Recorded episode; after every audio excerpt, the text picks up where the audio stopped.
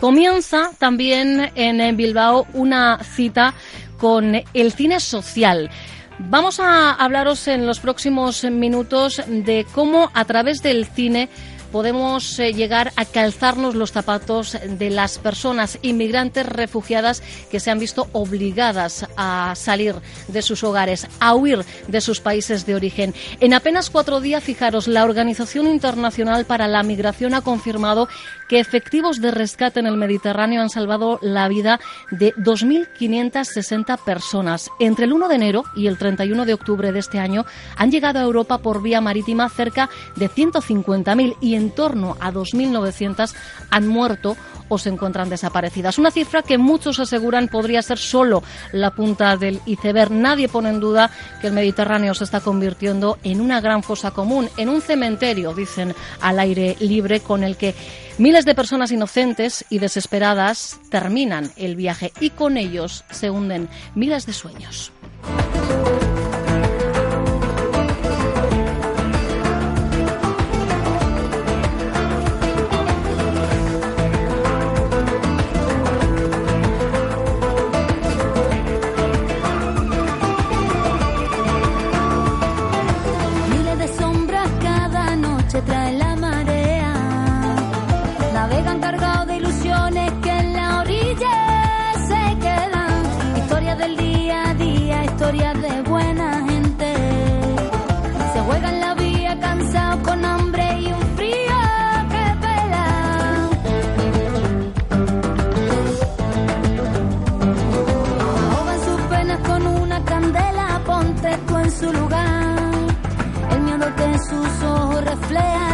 Hecho a llorar.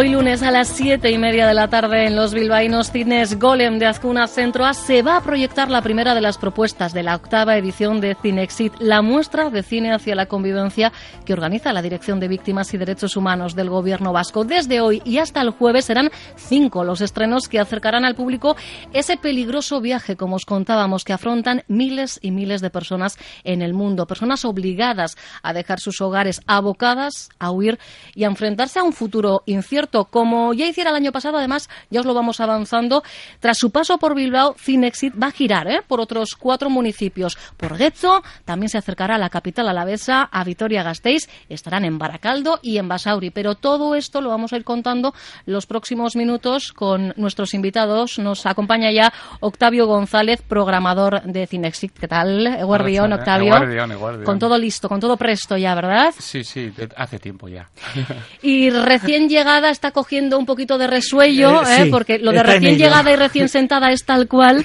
Está con nosotros también Mónica Hernando, directora de Víctimas y Derechos Humanos del Gobierno Vasco. ¿Qué tal, Mónica? Bien, respirando, pero bien, ya estoy aquí. Pues tú no te preocupes, tú coge aire, que le lanzamos aquí, en este caso, a Octavio las primeras cuestiones. Lanza, lanza. Decíamos que en esta octava edición Cinexit pone el foco en la realidad de los inmigrantes y, y las personas refugiadas. ¿Por qué este año este tema en concreto, Octavio? Hombre, mm, has hecho una introducción muy precisa con un montón de cifras. Sí, además de este mismo fin de semana, es que parece que ni hecho adrede. Sí, sí, sí, sí.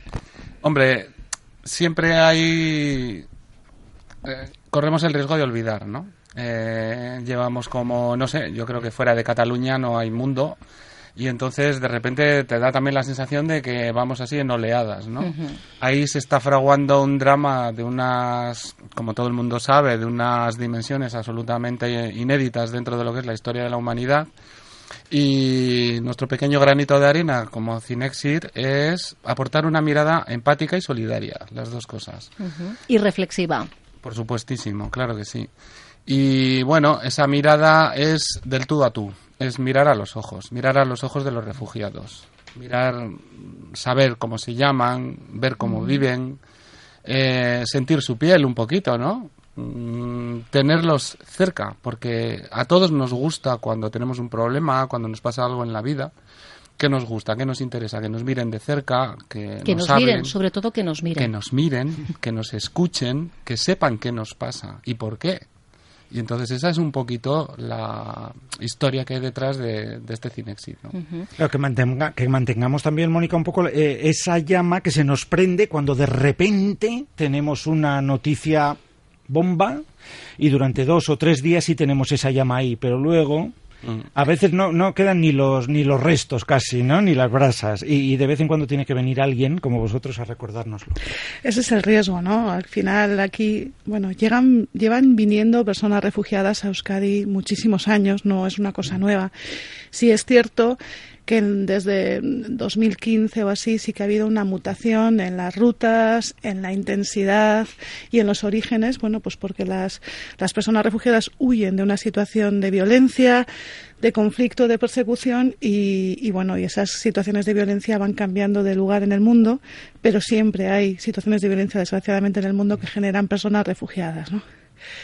En Euskadi, de repente, como en el resto del Estado y en Europa, se despertó eh, toda una solidaridad y una de repente descubrimos ¿no? que había personas que estaban en esta situación. Y eso es bueno eh, siempre y cuando también se mantenga en el tiempo eh, porque desgraciadamente esta realidad sigue así.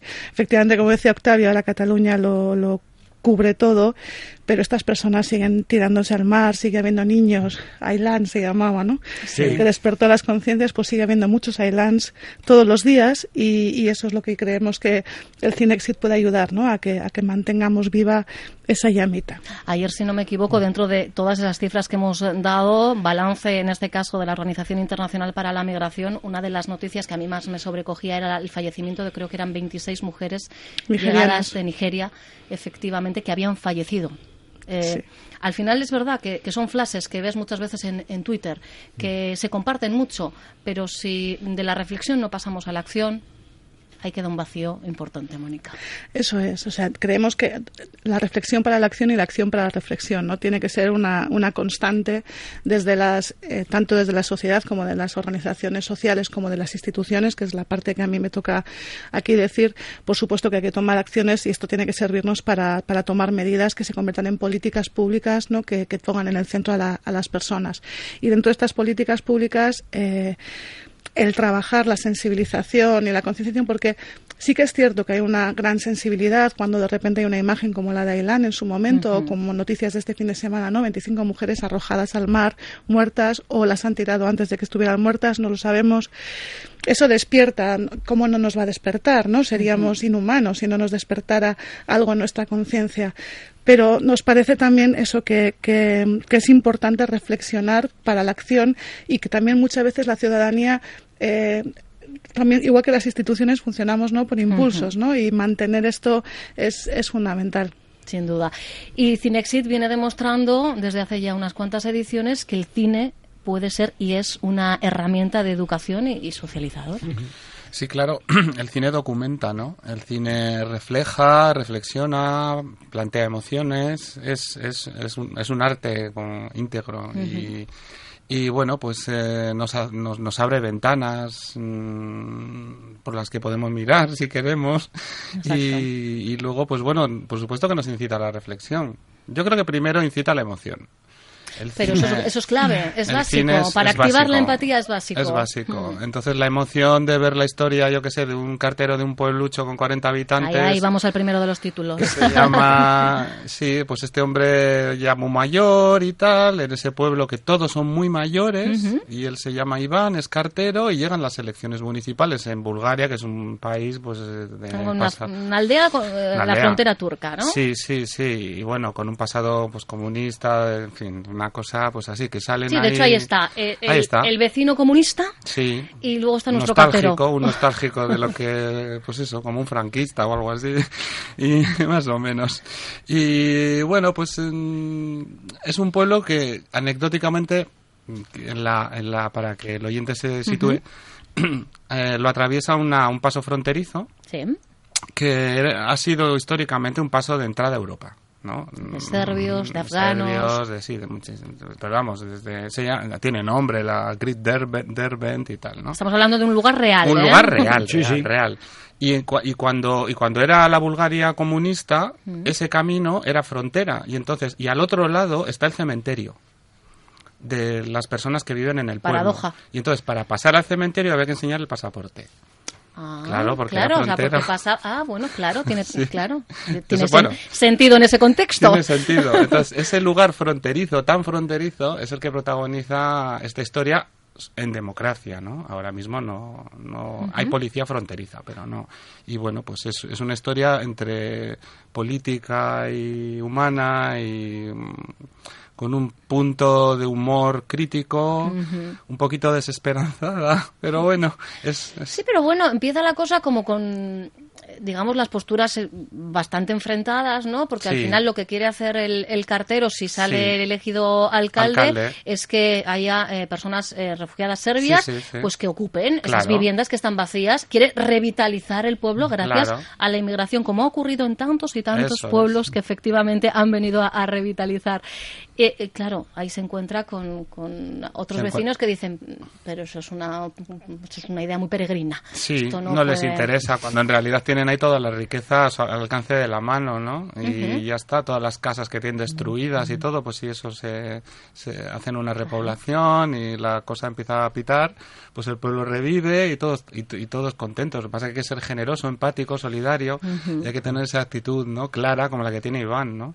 Exacto. No vamos a hacer muchos más spoilers, ¿verdad? Porque entonces le quitaríamos el, el Bueno, jugo. pero- Pero bueno, eh, la verdad. Podemos ir saltando al resto de la programación. Exacto. Este es el estreno. Hoy, siete y media de Sí, la tarde, señor. insistimos, ¿eh? entrada libre y gratuita en todos los pases. Eh, mañana martes, eh, una producción que nos llega desde tierras danesas y que nos sitúa en el Gurugú, el eh, documental Los Saltadores. La historia de, de ese lugar en Marruecos lo, la conoce todo Lo, el mundo. y lo, lo conocemos claramente, otra cosa es que de vez en cuando nos olvidemos. Sí, la peculiaridad de esta, de esta película es, es, a mí me parece muy potente, ¿no? Porque son dos europeos, dos cineastas europeos, el uno es eh, creo que alemán y el otro es danés o algo así, bueno, que quieren hacer un documental sobre eso y no, bueno, pues eh, empiezan a hacer el proyecto y tal, y entonces conocen finalmente a una persona, a, a Sidibé, que está allí, que es de Costa de Marfil, que lleva un año tratando de salir del Gurugú, tratando de llegar a Melilla, y le ofrecen dinero y le dan una cámara y le dicen filma lo que ves. Y, y Sidibé al principio por dinero acepta, claro, dice pues sí, hombre, está muy bien esto y venga, y me hago cineasta así amateur. y eso poco a poco en las manos de Sidibé, en su, en su emoción también va cambiando. Y ya no es tan prioritario el, el hecho de tener un dinero por hacer ese trabajo, sino eh, lo que ve, el resultado de lo que está viendo, el resultado de, de- de filmar, de, de, bueno, de documentar, de- también le sirve para acercarse a sus, a sus colegas, hay más de mil personas allí, ¿no? Entonces, pues, pues esa- ese contraste entre, por un lado, las imágenes cálidas, cercanas, en primera persona de Siribé, y las imágenes frías, lejanas, de las cámaras térmicas de la frontera española, donde lo que vemos como espectadores no son personas, son filitas de hormigas que se van desplazando en blanco y negro, pues co- como las que vemos cuando un avión está a punto de bombardear algo. Algo parecido, ¿no? Dices, ¿aquí qué va a pasar? ¿Les van a matar a todos con una bomba? ¿O solo les están mirando? Claro, están vigilando, ¿no? O sea, policía fronteriza.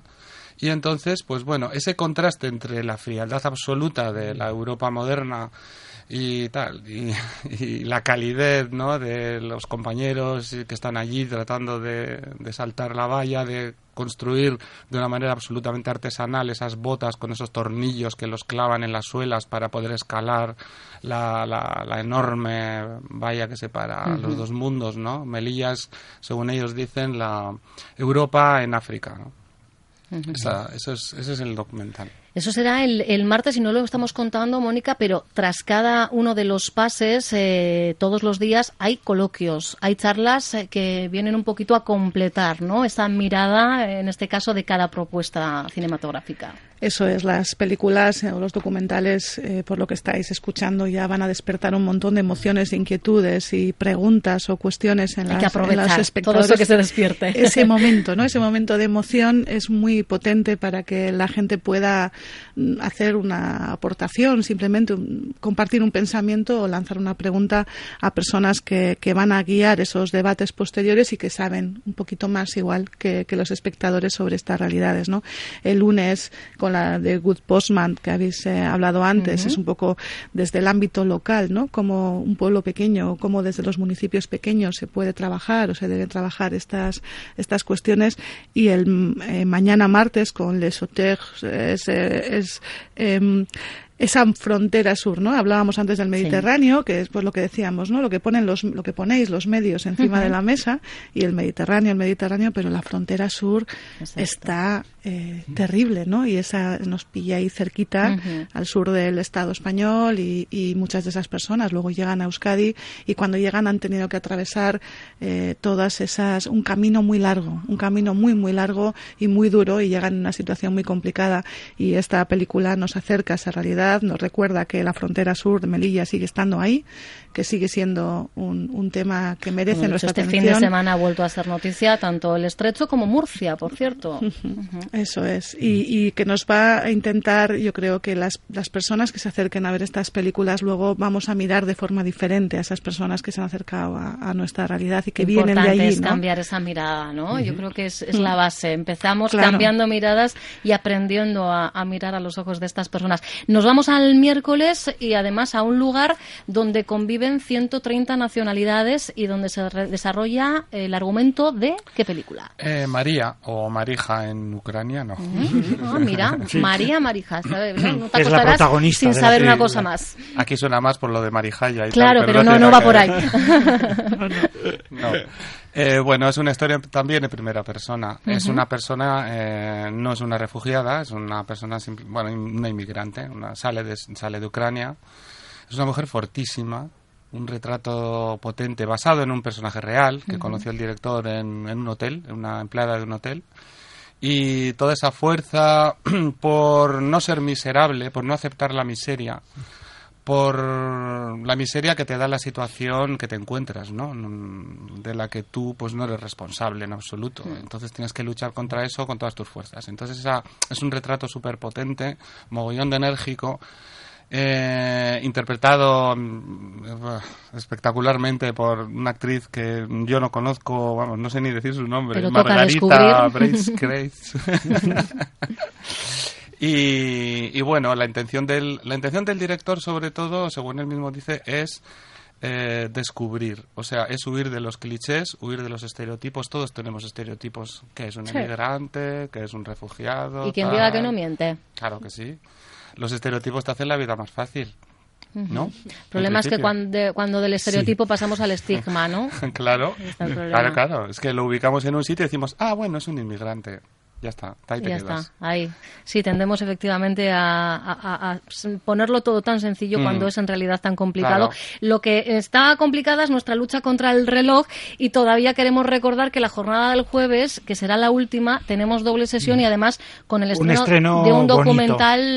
Que nos trae un, nos- ¿no? un poquito más, más de cerca porque habla de lo que están haciendo vascos. muchos además voluntarios y voluntarias. Mucho voluntariado vasco, lo que decíamos que había, que es eso bonito, ¿no? Que había surgido Mm. cuando de repente se despierta algo que estaba ahí, no, no se crea, sino está ahí, te lo despierta y, y, y bueno. Despierta y algunos que llevan muchísimos años, quiero decir, en la película también va a salir gente que lleva muchísimos años siendo voluntaria trabajando con personas refugiadas y gente que, bueno, que se ha incorporado, lo cual es maravilloso, ¿no?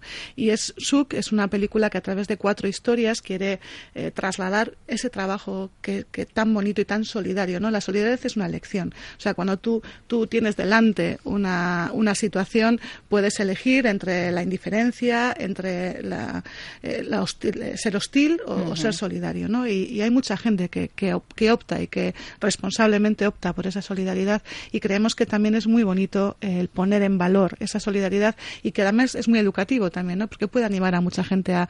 Porque hay muchas veces de, "Va, es que no se puede hacer nada. Sí, sí, seguro que algo puedes hacer cada uno, aunque sea a, a tu nivel personal o más grande, pero todos, todas podemos hacer algo, ¿no? Y eso es lo que quiere demostrar. Ha habido, están las cuatro organizaciones son Ongi Etorri, Saporeak, Salvamento Marítimo Humanitario y CEAR Euskadi, eh, que no son las únicas, pero bueno, son muy, muy representativas. Una buena muestra. Cuatro ejemplos. Sí. Cuatro ejemplos de, de ese, de ese, movi- ese movimiento solidario con las personas refugiadas que también nos ayudan a acercarnos a esas personas y conocerlas y también, bueno, y que también desde Euskadi, ahora me toca hacer un poco, también las instituciones vascas, algo estamos empujando, aunque nos quede mucho por hacer y, y todavía hay muchas áreas de mejora, ¿no? Pero bueno, que también se está intentando hacer las cosas un poco mejor que otros, aunque nos quede todavía mucho por mejorar. Bueno, pues yo voy a aprovechar eso que decía Mónica de que todos podemos poner un poquito de nuestra parte porque nos ha llegado desde Onguietorri Refusiatua, que en este caso desde Vizcaya, la nota eh, para pedirnos ayuda precisamente. El texto del mensaje dice, hoy hemos estado en el reparto de comidas y con este tiempo la gente está calada, con mucho frío. Necesitamos, por favor, zapatos de hombre del 40 al 43, pero sobre todo del 41, 42 y calcetines. Bueno, que tienen lista de espera. Ellos están, evidentemente, en eh, diferentes campos de refugiados. Bueno, pues esta semana, en concreto, hoy lunes y el jueves en horario de 6 de la tarde a 8 de la tarde en los locales de Onguietorri Refusiatuak en la calle Pelota número 2 de Bilbao os esperan con tiendas de campaña, esas que muchas veces tenemos y ya no utilizamos, pues es una manera eh, de darle salida. Necesitan también esterillas y aislantes, mochilas de tamaño mediano y, como decíamos, zapatos de las tallas entre 40 y 44 preferentemente. Si además vienen acompañados de calcetines, pues bienvenido sea. Es la nueva llamada a recogida de material para personas refugiadas y migrantes. Hoy lunes y el jueves en horario de 6 de la tarde a 8, calle Pelota número 2 de Bilbao, para poner también. Pues un ejemplo de que sí se pueden hacer Algo cosas, como puede. decías Mónica hace un momento, vaya si se pueden hacer cosas, ahí también podemos colaborar. Efectivamente. Y el que quiera saber más detalles de toda la programación que hoy arranca de Cinexit, para eso tenemos una estupendísima web oficial, ¿eh, Octavio, donde tenemos Pues sí. absolutamente todos los detalles. Ahí está todo. Ahí toda la información, los horarios, todo, todo, Exacto, todo, todo, todo. incluyendo esa gira eh, que llega También, después de- del día claro, 10, eh, sí. como, como Empezamos el decíamos. viernes en Guecho, directamente acaba el jueves eh, en Bilbao, acabamos con Y el viernes Suk, ya estáis en Getxo. y el viernes estamos en Guecho con María Ujú. y luego seguimos. en- Eh, cinexit.net, por cierto. Exacto, ahí, la referencia. Ahí. Pero que si no ya sabéis, ¿eh? si, se os, si os olvida Cinexit en un buscador y ya rápidamente os deriva a la página oficial. Mónica Hernando, directora de Víctimas y Derechos Humanos del Gobierno Vasco, muchísimas gracias por habernos acompañado. A ha recuperado vosotros. el resuello ¿eh? Sí, ya estoy, con el ya paso estoy, de los ahora podría minutos. seguir hablando.